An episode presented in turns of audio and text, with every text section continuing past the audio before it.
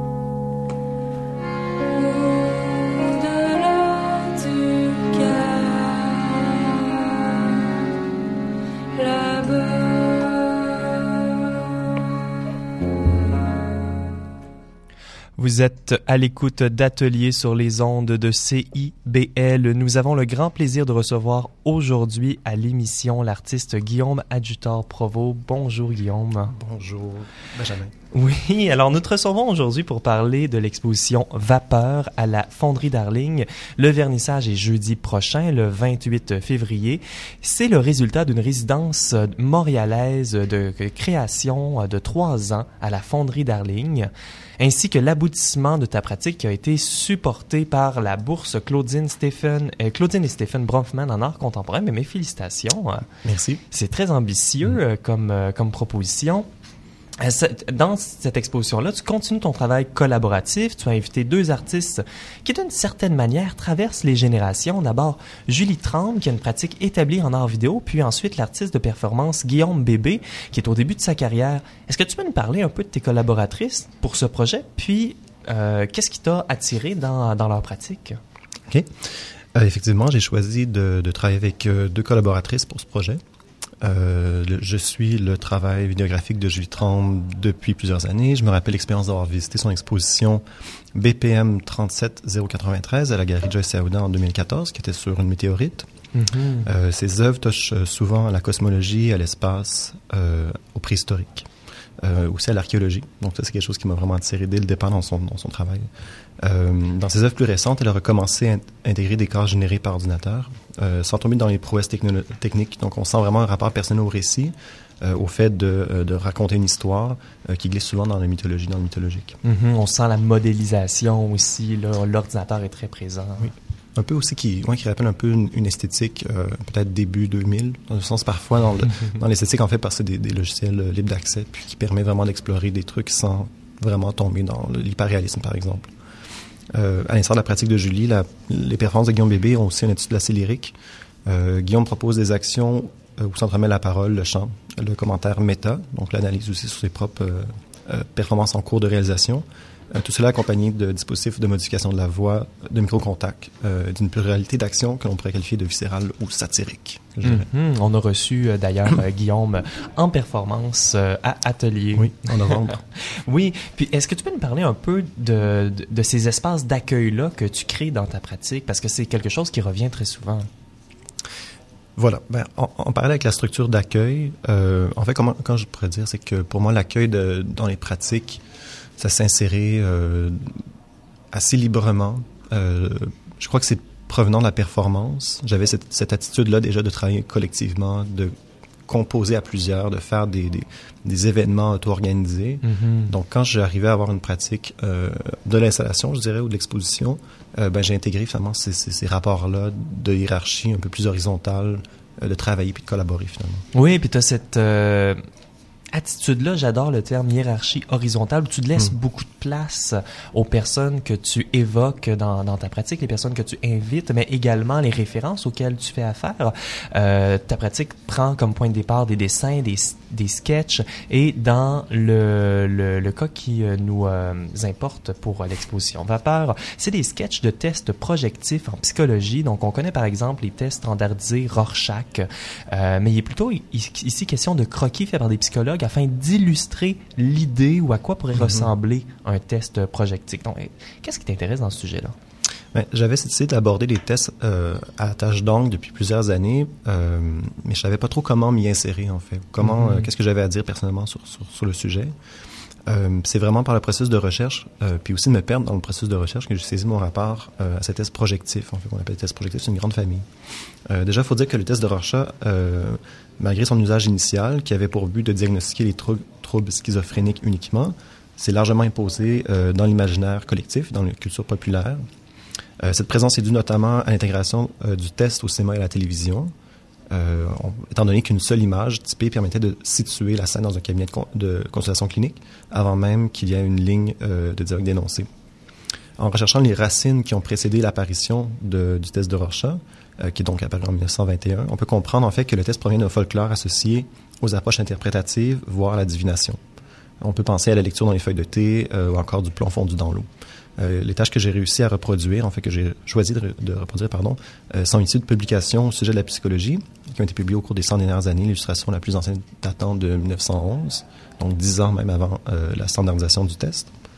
Donc, ce sont des illustrations des auteurs sur les ouvrages au sujet de l'histoire ou de l'usage de la psychologie. Mm -hmm. euh, donc, ce sont des illustrations qui servent à comprendre un concept, le, les tests projectifs, plutôt que d'être un test projectif euh, en usage.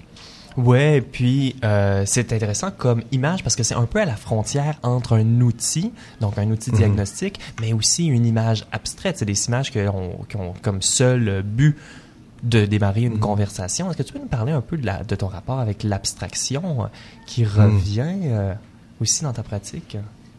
Ouais, c'est sûr que l'abstraction a tellement euh, une historique lourde en, en art visuel que c'est trouver une façon de s'y insérer, c'est une chose en soi. Je crois pas que je suis nécessairement un, un, un artiste de l'abstraction. Je pense un artiste plutôt réaliste, mais l'abstraction fait partie de la réalité. Donc mmh. après, c'est un peu comme ça que je, je, je navigue. Puis pour moi, c'est vrai que comme tu dis très bien, le, ces, tests de, ces, ces tests de Rorschach sont une qualité très abstraite. Donc, il y a une capacité d'interprétation à la fois pour la personne qui la regarde que pour la personne qui la reçoit l'interprétation. Donc, c'est un outil qui sert, qui sert à établir une, une, un dialogue, une conversation. Mm -hmm. Oui, et puis avec ce, ce, versant un peu abstrait de, de l'exposition, il y a également ces sculptures de trilobites. C'est des anthropodes marins qui, ont, qui sont maintenant éteints, là, mais qui, qui mm -hmm. existaient entre la période du Cambrien et du Permien. Euh, c'est bien trouvé. Moi, je les ai vus sur Instagram, je les ai pas mm -hmm. encore vus en vrai. Euh, c'est bon, c'est des témoins bon de ta quête incessante d'apprentissage, de, de, d'intérêt, des associations d'idées, en fait même dignes du surréalisme. Mmh. Là. Euh, et puis ça semble vivre dans une certaine scénographie. Donc est-ce que tu peux nous parler un peu entre le lien mmh. que la scénographie ou le, le, théâtre a pour faire coexister toutes ces références là? Ben, je vais peut-être commencer en, en, parlant des sculptures elles-mêmes, parce que c'est les Mhm. premiers éléments en fait qui ont commencé à exister dans l'exposition. Euh, au départ, euh, quand j'ai approché Julie puis, euh, puis Guillaume, au- peut-être au mois de juin, juillet dernier, donc à l'été, on avait déjà dans notre pratique une présence euh, dans, les derniers, dans mois, dans la dernière année, de, travailler sur la science-fiction. On s'intéressait à la science-fiction déjà dans, nos vies, puis on s'est dit comment ça, ça se transverse, puis ça influence en fait notre discours artistique. Puis ces créatures-là, en fait, sont apparues comme une réflexion sur comment parler du futur. On peut aussi aller très très loin dans le très ancien, dans le préhistorique, pour trouver des formes en fait qui ont aussi influencé euh, les cinéastes, les réalisateurs, les auteurs du genre de science-fiction. Puis j'avais en tête un film de 1995 qui s'appelait Screamers, qui est, qui est un film québécois de science-fiction qui a été traduit en, français par Planète hurlante. Ouais, ouais, Qui est le ouais, plus beau titre. chose. Puis après, bon, je, je réinsère ce titre-là comme étant le titre de, de cette série d'œuvres-là au sol de sculpture, parce que Planète Hurlante, c'est bon, extrêmement imagé.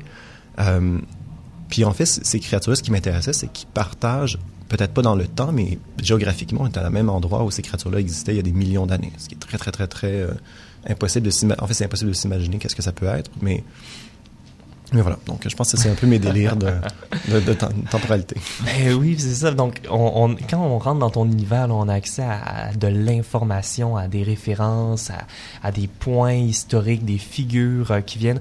Puis, tu parles également de notre époque comme une époque avec de nombreuses informations. Il y a énormément de data et c'est peut-être une époque également où la sagesse manque. Donc, ça rappelle Mm. la distinction anglaise entre knowledge et wisdom. Euh, on n'est pas non plus euh, seulement une époque de production, mais on est une époque de sélection. Et ça, tu veux que ça se reflète dans ta pratique. Est-ce que tu veux nous parler de ton travail comme éditeur ou commissaire? Puis, euh, est-ce que ça a, est-ce que ça a un choix éthique pour toi de travailler comme ça? En fait, j'ai noté ça. Donc, je me disais, tu éditeur, cinéaste, commissaire, designer. Je crois que, je crois que c'est une pratique saine que de regarder comment d'autres créateurs structurent leur langage. Parce que, bon, en art visuel, on s'intéresse beaucoup à l'histoire de l'art, mais moi, je m'intéresse aussi à comment d'autres créateurs travaillent. Euh, donc, je connais avec la philosophie, entre autres, du designer d'intérieur, Alex Van Voort, qui, qui soutient qu'on est en face à, une- à la réalisation d'être, euh, donc, d'une part, en étant en épuisement de nos ressources, puis d'autre part, en étant en surabondance d'objets matériels d'une- d'une part, mais aussi de data, d'informations. Donc, comment on navigue tout ça? Euh, donc, il est naturel pour moi de, de naviguer cette surabondance en collaborant, d'une part, puis en faisant un travail de sélection, euh, de mise en espace, bref, un- une sorte d'art situé, informé, conscient au possible. Donc, pour moi, c'est ça, cette, cette espèce d'intersection où comment je, je comprends mon époque, puis comment j'ai envie de, de m'insérer en tant qu'artiste, c'est de faire un travail de sélection, Mhm. pas seulement de production. Oui, puis cette sélection-là, parfois, est très physique. Là, T'a- t'a- t'appelles euh, à des gens à faire des performances. T'as également une pratique matérielle qui parle de euh, le, le- le dialogue de la teinture, euh, du moulage. Est-ce que tu peux nous parler un peu de cette démarche-là de studio que tu as eu la chance de faire pendant trois ans à la fonderie? C'est drôle parce que j'ai repensé un peu à cette- une conversation qu'on a eue récemment ensemble, puis euh, en fait où il était question de la difficulté de parler de mon travail. Euh, puis bon, d'un côté, je crois que ma curiosité surabondante me pousse à, à- à suivre en fait des, des- des objets, des sujets qui sont, qui sont variés, euh, mais aussi des activités de recherche qui informent comment les activités, euh, pardon, comment mes activités de recherche informent euh, les formes en fait puis le langage matériel. Donc pour moi, tu sais, j'ai pas une, j'ai pas des restrictions, puis j'ai pas un style. Je pense pas que c'est le, le cas de- dans, dans- dans mon travail. Euh, puis en fait, ce que je dirais ensuite, c'est qu'il y a une sorte de magie dans les choses. Puis parfois, quand on en parle, on l'épuise ou, on, ou même on l'annule complètement. Euh, donc il y a des choses que je laisse au pouvoir de la recherche, en fait, que j'ai vraiment envie de mettre de l'avant. Puis il y a des choses que je trouve que les objets, si j'imposais mon, autori- mon autorité aussi en tant qu'artiste, de dire, bon, ça c'est le, le- le vrai sens, puis le, le truc concret sur cet objet-là, des fois, on épuise un peu ce qui, ce qui est Mhm. présent. Puis je crois beaucoup à la situation, à la rencontre, à l'expérience Mhm. physique aussi, ce que, ce que les arts visuels permettent que d'autres langages permettent pas? Oui, ben, j'ai- j'écoutais euh, Andrea Fraser dans, un, dans une conversation qu'elle avait euh, ici au Canada, puis elle disait euh, que pour elle, c'était très important qu'il n'y ait aucune interprétation qui soit une mauvaise interprétation de son travail. Donc, Ça Mhm. rejoint un peu Ah, ce que tu dis. Bon, alors nous rappelons que le vernissage de l'exposition Vapeur sera le 28 février, donc jeudi prochain, entre 17h et 22h à la fonderie Darling. Les performances de Guillaume Bébé seront les 4 avril et le 9 mai. Le 9 mai sera aussi le lancement de la monographie produite euh, avec la fonderie Darling et puis euh, l'appui de la fondation Bromfman. Les auteurs sont Ji-Woon Han, euh, Silan Tourdi de Montréal, Jessica Karuanga de Toronto ainsi que Rado Istock de Stockholm. Euh, et alors, puis es également une personne qui est super occupée là, parce qu'il y a également un autre vernissage le 17 avril à chez Hugues Charbonneau pour euh, un, autre projet. Voilà, on s'en reparle. Fantastique. Ben, Guillaume, euh, merci beaucoup d'être venu à l'émission.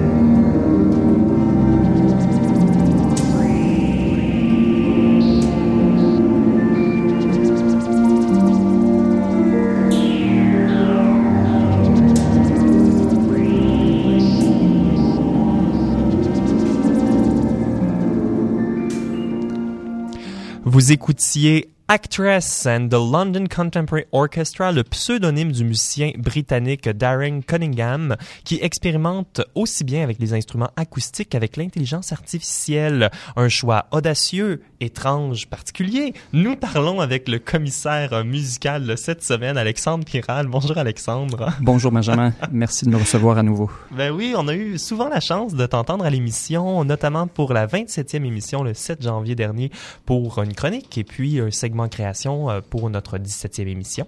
On mettra des liens au radioatelier.ca. Alors, tu as fait aujourd'hui la sélection musicale, c'est pour ça qu'on t'a invité. Une sélection musicale qui euh, mêle la musique contemporaine, qui ne nie pas des influences plus anciennes. Donc, est-ce que tu peux nous parler un peu de cette approche-là de la musique expérimentale française contemporaine? Oui, alors euh, ben, je te remercie d'avoir lu la description que j'avais fournie. Donc, effectivement, je, me, je me suis mis une règle que j'ai très vite trahie. Donc euh, oui, euh, une, en fait, la majorité de la sélection euh, porte sur la scène française contemporaine, mais déjà là, en fait, je dois élargir et dire plutôt francophone, puisque la première pièce qu'on a entendue était par des musiciens basés à Montréal, donc l'une très mhm. belle. même si ils voyagent régulièrement, ils jouent à différents endroits, ils sont plutôt d'ici. et la deuxième pièce, alors j'ai triché un peu, ni francophone ni française, c'était une pièce acoustique de cet artiste anglais que j'aime beaucoup et qui donc, comme tu l'as mentionné, euh, joue avec la musique classique les codes euh, qu'il connaît bien, euh, mais qu'il intègre à des procédés algorithmiques, des manipulations dans le studio et dans ce cas-ci au Barbican Hall à Londres avec l'orchestre de musique contemporaine de Londres. Mm-hmm. oui, donc c'est vraiment plus une sélection basé sur euh, les pièces elles-mêmes, euh, qu'est-ce qui ferait une belle transition euh? Il y a de ça absolument. par contre, peut-être ce qui, ce qui les lie effectivement, c'est cet intérêt pour la musique classique, même médiévale ou folklorique, donc des sonorités anciennes reprises et jouées aujourd'hui. Oui, oui, oui. Donc, il y a parfois du texte, mais il y a aussi beaucoup de musique euh, méditative, abrasive, bruitiste. C'est presque de la musique qui, met au défi les, les genres musicaux auxquels on est habitué. Tout à fait, tout à fait. Puis je pense que c'est euh, c'est quelque chose qu'on peut dire de la musique folklorique en général. Euh, elle prédate les genres, euh, évidemment. Elle est beaucoup plus liée à son origine euh, géographique. Donc, euh, un peu plus tard, on entendra de la musique auvergnate, de la musique du Limousin également, donc des, des terroirs français, mhm. mais avec notamment des techniques d'enregistrement, de mixage qui sont bien loin de celles du terroir, évidemment. Oui, donc ça, c'était le duo Ancelin-Rousier. Et puis Faune également, le printemps est venu. Euh, et puis on va continuer en musique avec, euh, euh, aide-moi avec le nom, euh, Gédalia alors c'est euh, Guedalia Tazartes, euh, donc euh, musicien très très intéressant que j'encourage à, à, découvrir. C'est en fait la, la, pièce la plus ancienne que je joue ce soir. C'est un enregistrement de 1997. Euh, il est toujours vivant. Guedalia Tazartes, né en 1947 à Paris, mais sa famille est donc euh, juive euh, d'origine turque. Et donc déjà ça en dit beaucoup sur ses influences. il y a la, il y a le klezmer juif, il y a la musique turque, la musique arabo-andalouse, et en fait il s'est intégré dans la scène expérimentale française des années 60-70.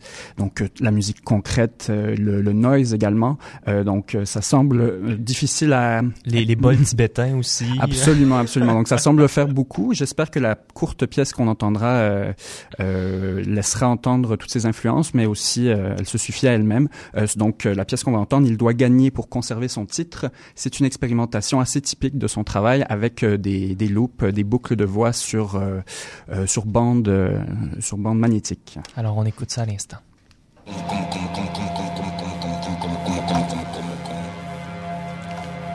Bunde de kaiskal bale khadim numehe. Koni jam ana koni jam de de la la khimna. Oye me lo me yo como de me lo somo. Oye me yo me la me como de me de somo lo khum. Oye me yo me la me como la de me somo lo khum. Ate que me la ya qawmi anna mucho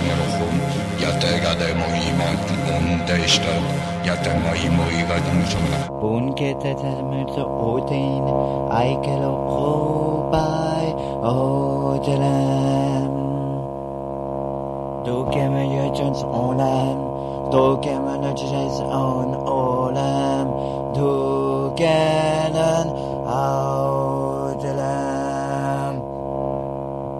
Ma odelemu Tu çati pokaye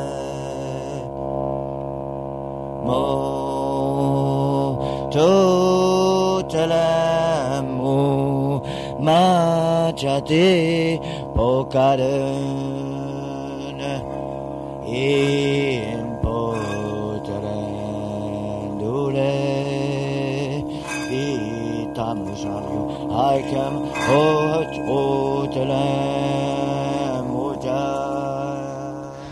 Vous êtes de retour à atelier au CIBL 1015 Jojage Montréal. C'est maintenant l'heure de notre première chronique avec Gabriel Beck qui nous propose une manière singulière de se réunir autour du langage grâce au jeu Make Sense. Bonjour Gabriel.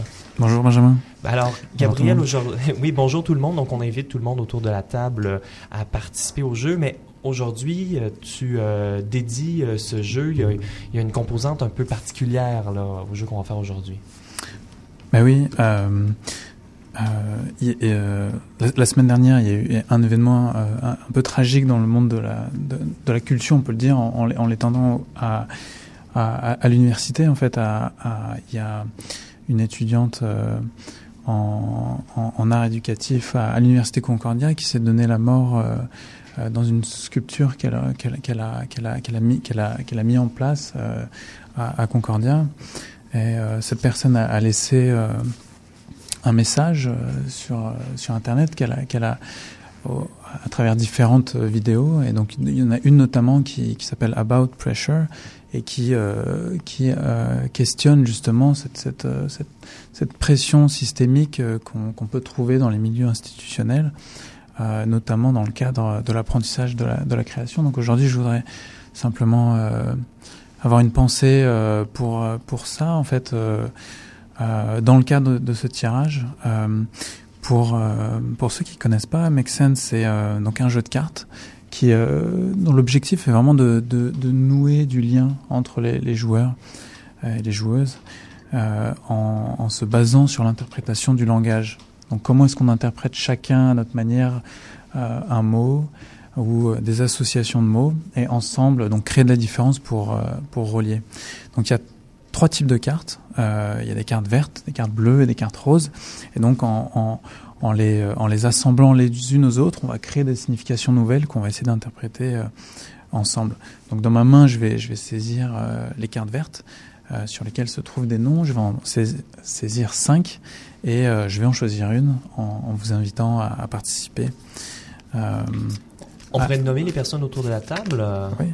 alors, Pascal Tremblay, qui va faire une chronique tout à l'heure, Gabriel, Guillaume Adjutor Provo et Alexandre Piral, et Marie-Claude Marie, Marie-Claude Beck, la mère de Gabriel. En support euh, pour, pour aujourd'hui. Alors j'ai les cartes dans ma main euh, et donc je, je viens de, je les mélange comme vous pouvez l'entendre et donc je vais tirer cinq cartes. Un lien, peau, liberté, le moi et la rupture. Donc je répète, euh, le lien, la peau, la liberté, le moi et la rupture. J'ai mon instinct qui me, qui me, qui me guide vers le, vers le lien, euh, cette chose qui euh, sans doute euh, euh, m'a manqué à moi en tout cas dans dans tout mon parcours en fait, en, dans les écoles en fait, ça, j'ai, le, le, lien qui existait entre mes euh, mes euh, mes pères en fait et aussi avec le, les enseignants et l'administration et, et, et, et, je l'ai trouvé en fait euh, relativement fragile et donc le lien est-ce que est-ce qu'on pourrait pas questionner le, l'apprentissage de l'art à travers le, le lien mm-hmm. Alexandre Piral le... Oui. Euh, Est-ce que le micro est ouvert? 6. Oui, alors euh, Gabriel, euh, c'est un très beau choix que, que tu as fait, le, le, lien, et j'aime beaucoup la manière dont tu parles de cette perte de lien à, à l'université notamment.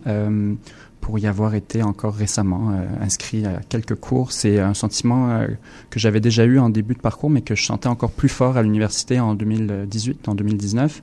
Euh, cette difficulté à, créer des liens entre les étudiants et pour des raisons très très simples, mais qui sont difficiles à résoudre. des, manques de, locaux, de lieux de rencontre, des choses aussi simples que ça. cette tradition, par exemple, de, discuter après un cours, de, se rencontrer, de débriefer ensemble, elle est de plus en plus difficile dans les universités modernes puisque les locaux sont, sont surutilisés et tu t'es en général poussé euh, derrière par le, cours suivant. Donc ça, ça semble tout simple, c'est des questions d'aménagement d'espace, mais qui rendent le lien extrêmement difficile. Les locaux des associations qui disparaissent ou qui, en tout cas, qui réduisent au maximum. Euh, il y a un mouvement de, grève en ce moment dans les, universités québécoises et c'est quelque chose qui revenait beaucoup, cette difficulté à tout simplement organiser des assemblées générales, à avoir euh, la présence des gens, euh, euh, passer le, le, mot, des choses qui se faisaient naturellement dans les atriums, les enceintes euh, historiques des universités, euh, c'est de plus en plus difficile et je crois que ça aide euh, certainement pas au lien social, émotionnel entre les étudiants et les professeurs. Est-ce que quelqu'un a quelque chose d'autre à ajouter? Ben, qu'est-ce que qu'est-ce qu'un lien? Moi, je, je, pense également à hyperlien. Euh, c'est des choses qui viennent euh, ensemble, un lien entre deux idées. Euh, c'est un lien peu. on va voir avec les cartes roses le, le, type de lien, mais ça peut ça peut nous lancer sur tellement de directions. Donc, on, on... ouais, passons à, à, la carte rose, donc qui va compléter ce mot lien. donc, je, je, je mélange les cartes. Et en V, je vais donc en saisir 5. Un lien profond. Un lien introspectif. Un lien apprivoisé. Un lien emmêlé. Et un lien radical. Je répète, un lien profond, un lien radical, un lien emmêlé, un lien apprivoisé et un lien introspectif. Est-ce qu'il y a des, euh, il y a des, euh, il y a des, euh, des désirs, des préférences? Je répète, un lien profond, un lien radical, un lien introspectif, un lien apprivoisé, un lien emmêlé. Ah ben, peut-être un lien emmêlé. Ah bah oui. oui, Marie-Claude, le lien emmêlé, qu'est-ce que ça ah vous... Ah c'est justement tous les, toute la dimension trouble aussi du, du lien, du lien euh, à différents niveaux, quoi, parce que le milieu professionnel, le milieu personnel, enfin en permanence, on passe d'un niveau à un autre. Donc ça c'est intéressant. De toute façon, le, on est en permanence emmêlé dans des liens. Mm-hmm. Oui, mais ce que j'entends, c'est que c'est qu'on on, peut être lié dans le cadre de l'institution, dans le cadre de l'école, mais on ne sait pas pourquoi en fait. Et je pense tout de suite à, à, la, à, la, critique, ce fameux moment là de passation entre entre deux niveaux et, et ces moments où en fait on est lié, mais en fait ce qui nous lie euh, ressemble plus à des rapports de force, de compétitif, euh, où en fait on ne sait pas vraiment comment, euh, je trouve en tout cas, euh, exprimer. Euh, euh sans euh, faire violence en fait forcément à l'autre. On ne sait pas forcément, je trouve qu'on manque de technique pour justement se clarifier le lien peut-être. Mhm. Pascal Tremblay Oui, je suis tout à fait d'accord avec ça parce que ça fait quand même quelques années euh, que je suis sortie du réseau euh, universitaire. Euh, puis j'avoue que c'est un peu ce qui me marquait le plus quand je faisais mes études. bon, le baccalauréat, ça date d'il y a certaines, un certain moment, là, mais plus à la maîtrise, de voir comment les, j'arrivais pas à créer nécessairement des liens entre ce que j'apprenais et ce qui se passait réellement dans le marché du travail. Tandis que là, maintenant, les liens commencent à se former et, je trouvais que hum, ce serait peut-être bien de créer plus de liens entre le milieu réel et le milieu universitaire parce qu'on apprend des choses qui sont bien belles et bien intéressantes, mais quand vient le temps de les appliquer, c'est là que des fois... Mhm. Donc un lien entremêlé qui peut être nécessaire ou mhm. bienvenu. Euh, autre, d'autres interventions concernant euh, le lien entremêlé au sens large de ce terme? Je pense tout de suite aussi au lien euh, de, de, la réalité et le virtuel, parce qu'en ce moment, je pense que le virtuel est extrêmement présent. Là, je sais plus, c'est vous qui parliez de logarithme dans la musique, d'intervention dans la musique. Enfin bon, le, logarithme il est en permanence entremêlé et emmêlé dans nos réalités, quoi. Donc. Mhm. Euh, et il y a également euh, cette dernière carte qui donne une perspective sur le mot que nous venons de faire apparaître. Ouais, on, va, on, va, on va aboutir cette signification euh, avec donc euh, cinq autres possibilités. Je démarre.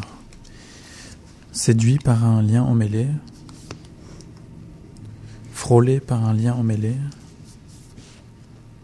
Notre lien emmêlé. La peau d'un lien emmêlé jaloux d'un lien emmêlé et je vais aller assez euh, simplement vers euh, notre lien emmêlé. Euh, je reviens à cette, cette, idée de on est lié mais on ne sait pas comment, on ne sait pas pourquoi. Comment clarifier le, comment clarifier le lien, comment, comment, comment épurer, comment donner sens au lien. C'est un peu la, l'idée qui émerge ce soir. Mm-hmm. Le nôtre, ça revient également, ça ramène à, à, nous, mais le nôtre, euh, ça peut être également quelque chose de pluriel, euh, donc qui peut justement signifier un, lien, euh, nos liens qui, je pense aux liens familiaux par exemple.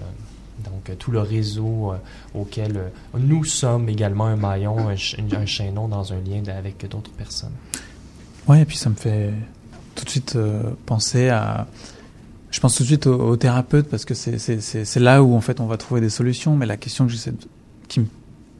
je me pose là avec cet événement, c'est comment est-ce que collectivement, quels sont les outils, quelles sont les techniques qui nous permettent en fait au quotidien de démêler en fait, euh, sans que ça soit trop lourd en fait, mais juste simplement euh, euh, une entraide mutuelle au quotidien. Il y, a, aussi quelque chose qui me, vient, c'est alors, j'espère avoir la citation correctement. Euh, c'est ce, cet éducateur euh, qui a beaucoup fait pour l'apprentissage libre, Fernand Deligny, qui a une phrase sur le lien et qui dit qu'ils sont importants, ils sont même essentiels, mais qu'ils doivent être assez lâches pour que justement le, mouvement soit possible. et c'est important de, cultiver ce type de lien lâche justement. à l'inverse, il y a cette autre expression québécoise qui, qui, dit beaucoup tricoter serré, tisser serré, qui est en général pas tout à fait positif ou en tout cas qui ne l'est plus. il faut il faut s'en méfier en tout cas. C'est on, c'est bien d'être tricoté serré, sauf quand jusqu'à ce que ça étouffe et que ça ça empêche justement la respiration, le mouvement.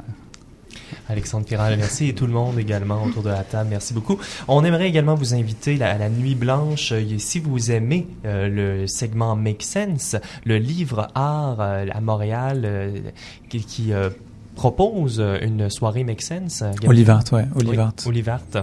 Alors, on mettra nos liens au radioatelier.ca. Alors, à venir à l'émission, la chronique de Pascal Tremblay et l'éditorial du réalisateur de l'émission.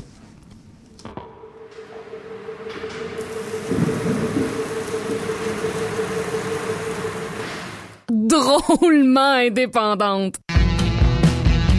Du 20 février au 2 mars, les Rendez-vous Québec Cinéma sont de retour. Au programme, 300 films et 30 événements, une réflexion sur le cinéma de genre, des leçons de cinéma avec Brigitte Poupard et Peter Henry Phillips, des relectures des Boys et de La Petite Vie, un cabaret avec Jean-Sébastien Girard, un concert de Denis Placard, des acteurs du film Nous sommes Gold, des DJ et plus encore sur québeccinéma.ca. Du 20 février au 2 mars, les Rendez-vous Québec Cinéma, une présentation d'Hydro-Québec en collaboration avec Radio-Canada.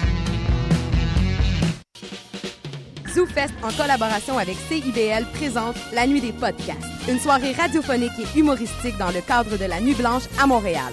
Sous la thématique du futur de la radio, Moi ha ha ha de Jérémy Larouche, Le Carré de sable de Pierre-Bruno Rivard, ainsi que Crazy Lune et les Insensibles du duo humoristique Les Picbois seront diffusés en direct de la station de radio indépendante de Montréal. Venez y assister au cœur du quartier des spectacles, point Saint-Laurent, Sainte-Catherine à Montréal, ou syntoniser le 1015 FM ou visiter le CIBL1015.com le 2 mars de 19h à 1h30 pour la nuit des podcasts.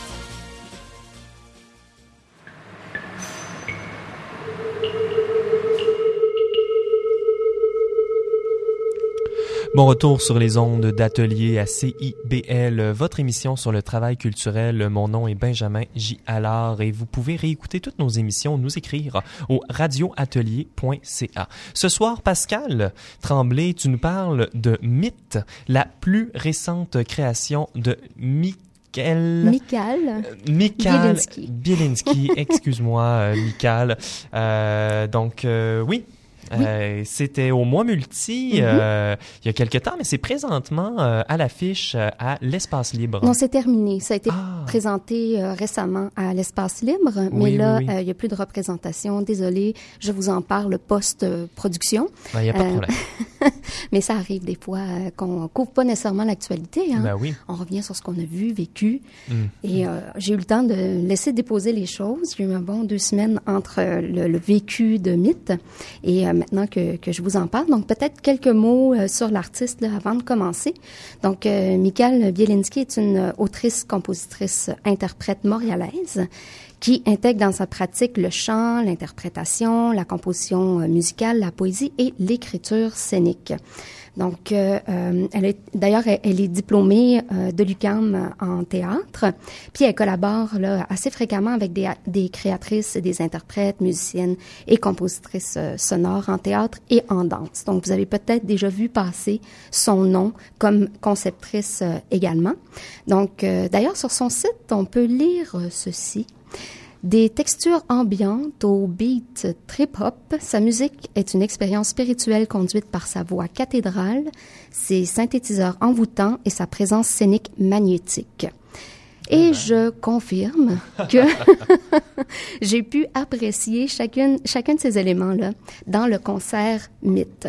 D'ailleurs, le titre m'a un peu intriguée parce que c'est quand même un titre qui renvoie à des récits imaginaires qui sont à la base très rassembleurs et qui ont quand même un aspect un peu euh, spirituel ou euh, mm-hmm. ben, quand on parle de mythologie, on parle de, de, de passation aussi d'un certain, euh, d'une certaine culture, d'un certain bagage euh, euh, culturel. Oui, puis c'est dans la pratique, ça, de, de Michael, de cette spiritualité-là, le, le, le, chant religieux Exactement. aussi. Et puis, oui, c'est ça, c'est quelque chose qui t'a intéressé dans, dans la proposition? Oui, beaucoup. Ça m'a attiré. J'étais vraiment curieuse de voir comment elle allait aborder cette thématique-là parce que son, son, son, son concert était présenté comme une proposition qui allait couvrir la thématique de la mort, mais surtout de la spiritualité. Puis on s'entend qu'en ce moment, surtout, bon, c'est sûr qu'au Québec, ou surtout avec ce qui se passe en ce moment par rapport à la grande Église catholique,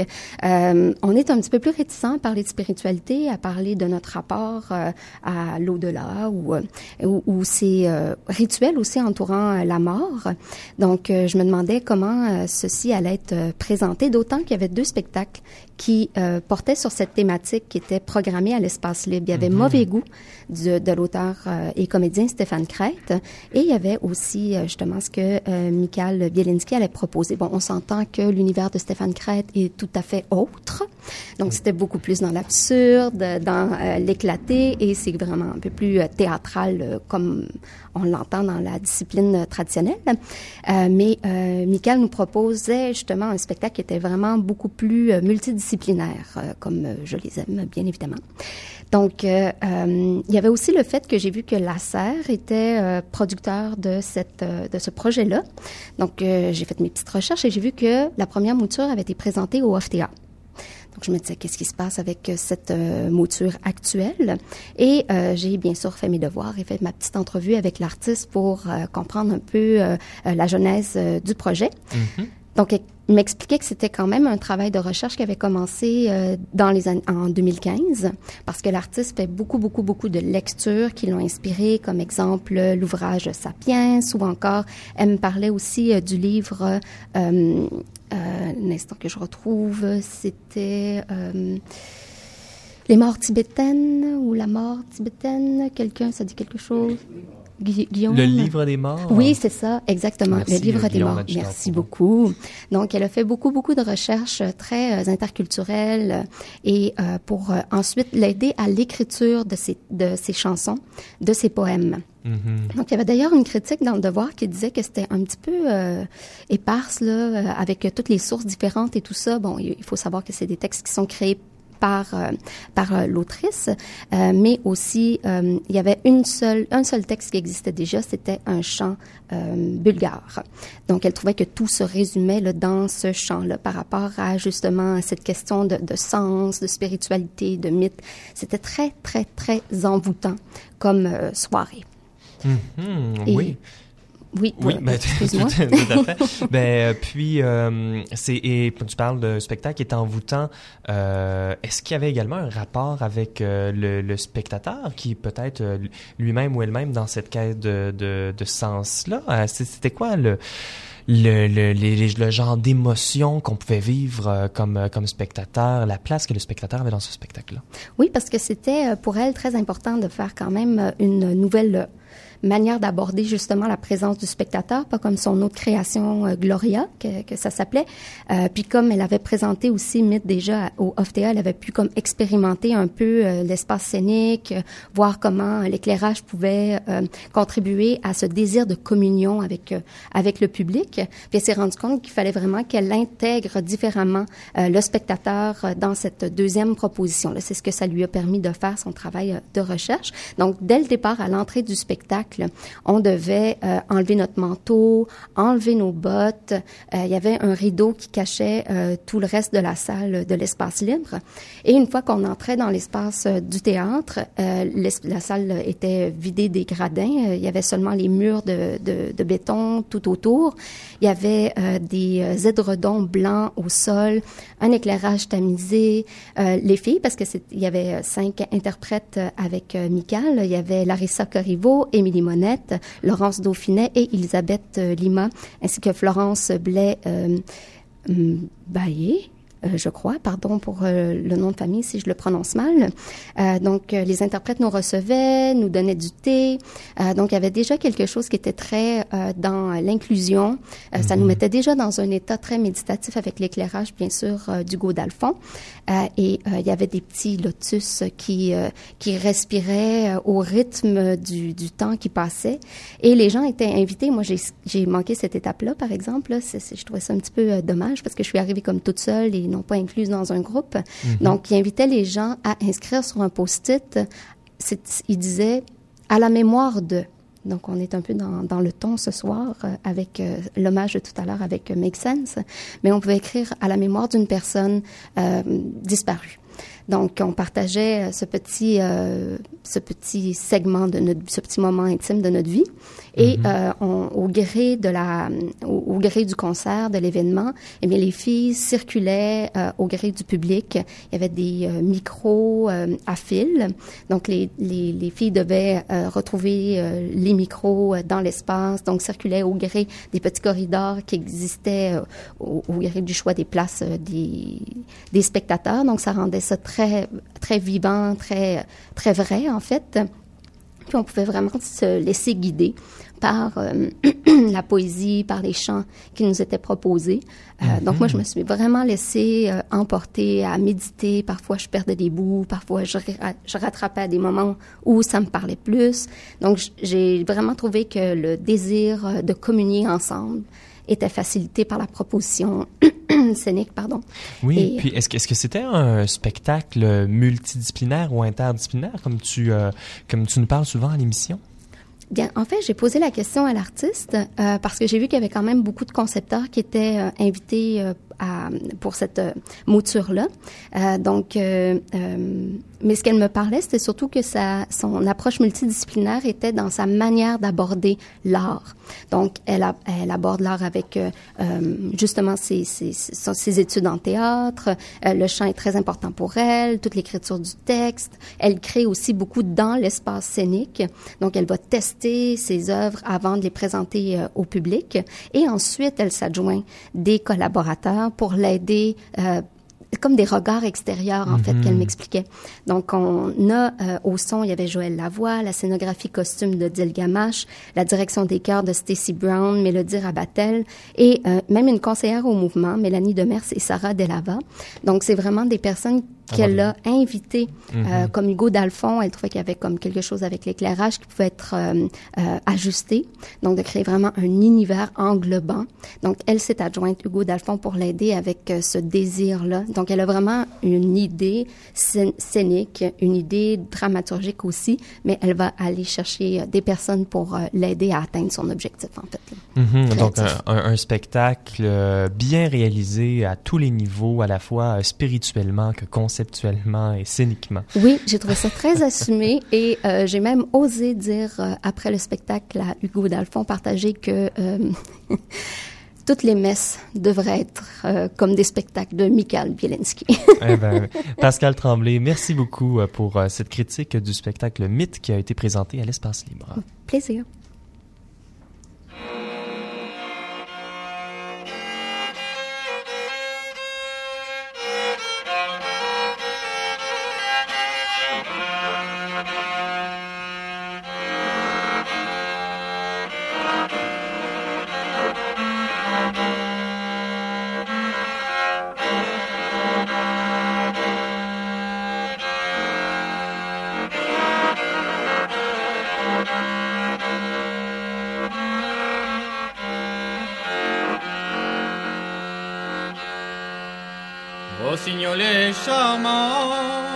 Rossignolet sauvage, apprends-moi ton langage, apprends-moi à chanter.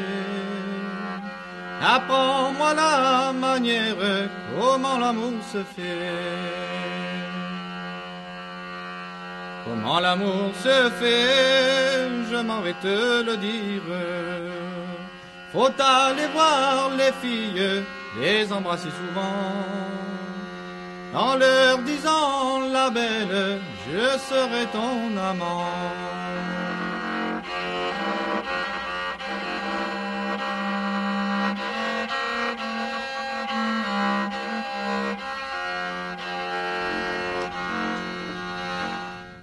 Vous écoutiez le duo Ancelin-Rousier et leur interprétation de la chanson Rossignolet charmant, une musique traditionnelle du Limoisin.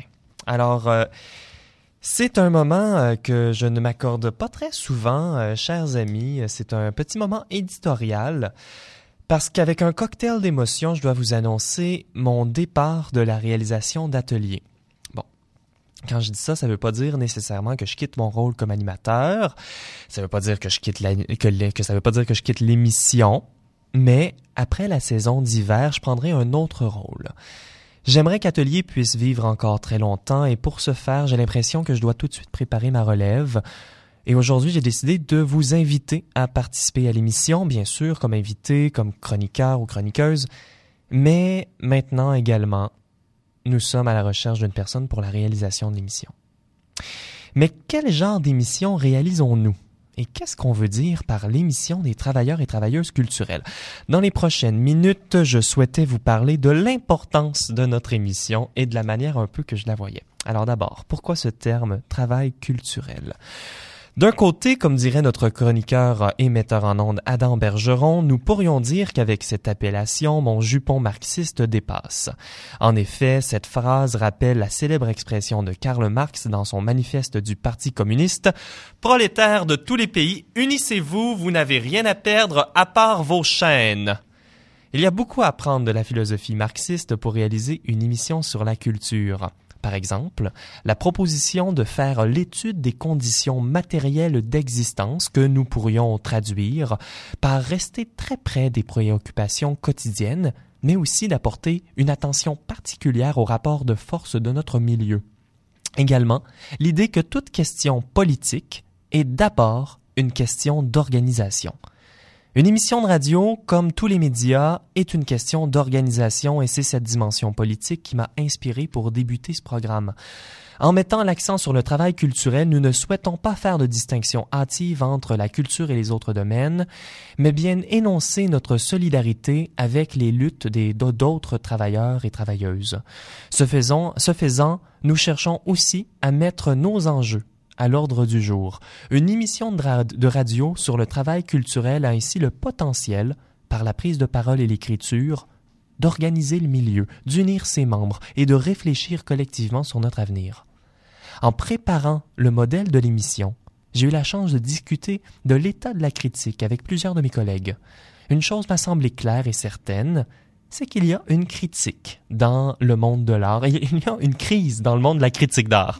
Il y a une crise dans le monde de la critique d'art. Tout le monde va vous le dire. Par contre, personne semble être d'accord sur la manière d'y remédier ou du type de modification qu'on doit apporter. Je crois personnellement que cette diversité d'opinions sur le travail qui reste à faire n'est pas un problème en soi. Par contre, il faut avoir la chance d'en parler, il faut avoir, la chance d'écouter différents points de vue, de prendre en compte toutes les opinions divergentes. Et quel meilleur moyen que la radio pour l'écoute? Ayant à la fois un coût de production incomparable à l'impression d'un magazine ou d'un livre même, elle est, un lieu de, elle est un lieu de prédilection pour les rencontres, elle laisse fleurir les nuances de la parole, et dans sa forme hebdomadaire, elle permet un retour quotidien sur les enjeux d'actualité. C'est pourquoi je crois qu'une émission faite par les personnes qui travaillent en culture, pour les personnes qui travaillent en culture, soit importante. Il y a d'ailleurs quelques émissions qui ont aussi ce mandat. Si vous nous écoutez régulièrement, vous savez que nous les invitons et une fois de plus, nous les saluons. Cela dit, laissez-moi prêcher pour ma paroisse. Je crois qu'Atelier offre quelque chose de différent, qui soit important et nécessaire.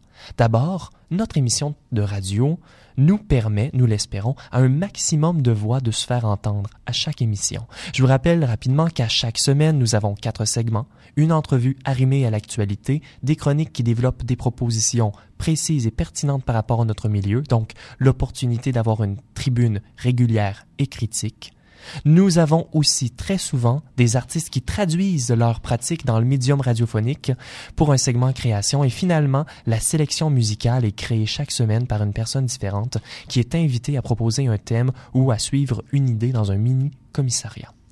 Je ne connais aucune émission qui invite systématiquement autant de collaborateurs et qui leur laisse une aussi grande liberté. Il y a quelques bonnes émissions euh, à la radio d'État ou par des entreprises indépendantes, mais elles restent souvent des structures hermétiques hors de portée pour la plupart des gens de notre milieu. Nous développons une approche également à Atelier. En tant qu'émission spécialement conçue pour parler des enjeux de l'art, nous pouvons définir notre rôle dans l'écosystème médiatique. Chaque segment a son propre rapport au journalisme, à l'histoire ou à la critique d'art, mais aussi au documentaire. C'est justement par cette approche documentaire que je crois que nous pouvons nous distinguer des autres médias d'information. Bien qu'une recherche de renseignements objectif ou exact, euh, bien plus que cette recherche-là, de renseignements objectifs exacts, Atelier a le potentiel de contribuer au discours critique. Elle donne l'opportunité à des artistes de réfléchir sur leur création, pas seulement de faire la promotion de leur spectacle ou de leur exposition. Quand on reçoit un atelier, quand on reçoit un invité, on tente réellement de mettre au défi sa compréhension de l'art et donc sa compréhension de son travail, comme on pourrait le faire pendant une visite de studio par exemple. Nous avons aussi une relation à la diffusion d'œuvres d'art puisqu'on commande à des artistes des créations originales. Et finalement, on a aussi un rôle éducatif parce que à Atelier, c'est un laboratoire qui permet à plusieurs travailleurs et travailleuses culturelles d'apprendre de nouvelles compétences, de développer leur discours et de se positionner publiquement. Notre structure d'émission a donc été pensée pour permettre différents niveaux d'implication et ainsi accueillir le plus grand nombre de collaborateurs et collaboratrices, peu importe l'engagement qu'il leur est possible d'apporter. Car nous devons le dire, le milieu de la culture a déjà sa charge importante de bénévolat et tout le monde est débordé. Faire seulement la réalisation d'une émission comme atelier demande 15 heures de travail par semaine. C'est beaucoup et j'arrive au bout de ce que je suis capable de donner nous avons créé cette émission comme une plateforme pour plusieurs et la réalisation de l'émission est fondamentale pour que, pour permettre cette chose d'exister. Et c'est maintenant que je vous demande votre aide pour prendre mon relais. Je crois fermement que l'émission soit nécessaire à notre milieu et j'espère que nous pourrons nous relier entre nous pour garder le privilège et la grande opportunité de faire de la radio à CIBL. Bien que vous soyez habitués à entendre ma voix à atelier, ce n'est pas mon émission, c'est une mission qui vous appartient. C'est toute la force d'une radio communautaire et il est maintenant l'heure de redéfinir cette communauté. Je vous invite à vous faire entendre. Contactez-nous, au radioatelier.ca sous l'onglet Participer à Atelier si vous souhaitez faire partie de l'équipe ou bien reprendre la réalisation de l'émission. Mon nom est Benjamin Gialard. Je resterai animateur et réalisateur d'atelier jusqu'au 8 avril pour la 40e émission. C'est un plaisir et un honneur d'être avec vous tous les lundis. Merci d'être fidèle au poste. Nous ferons circuler dans les prochains jours un appel à réalisation que je vous invite à partager. Et c'est ainsi que nous mettrons fin à cette 34e émission d'atelier. Chers auditeurs et auditrices, merci d'avoir été des nôtres.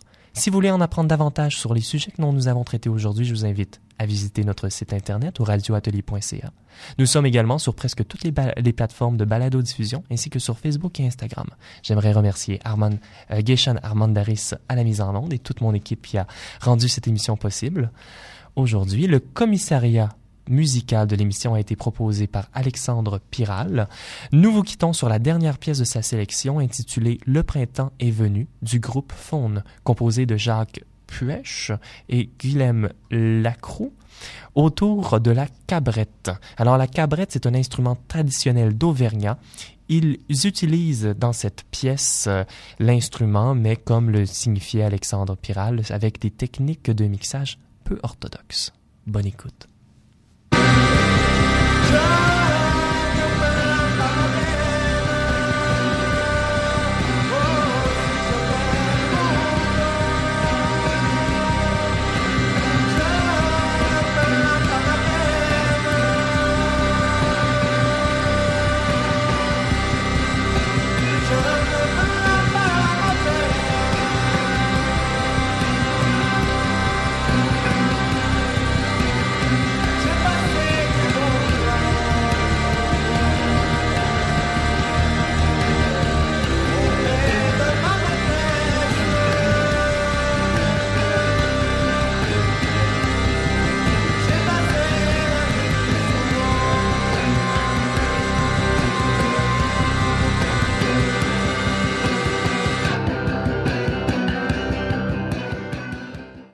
CIBL 101.5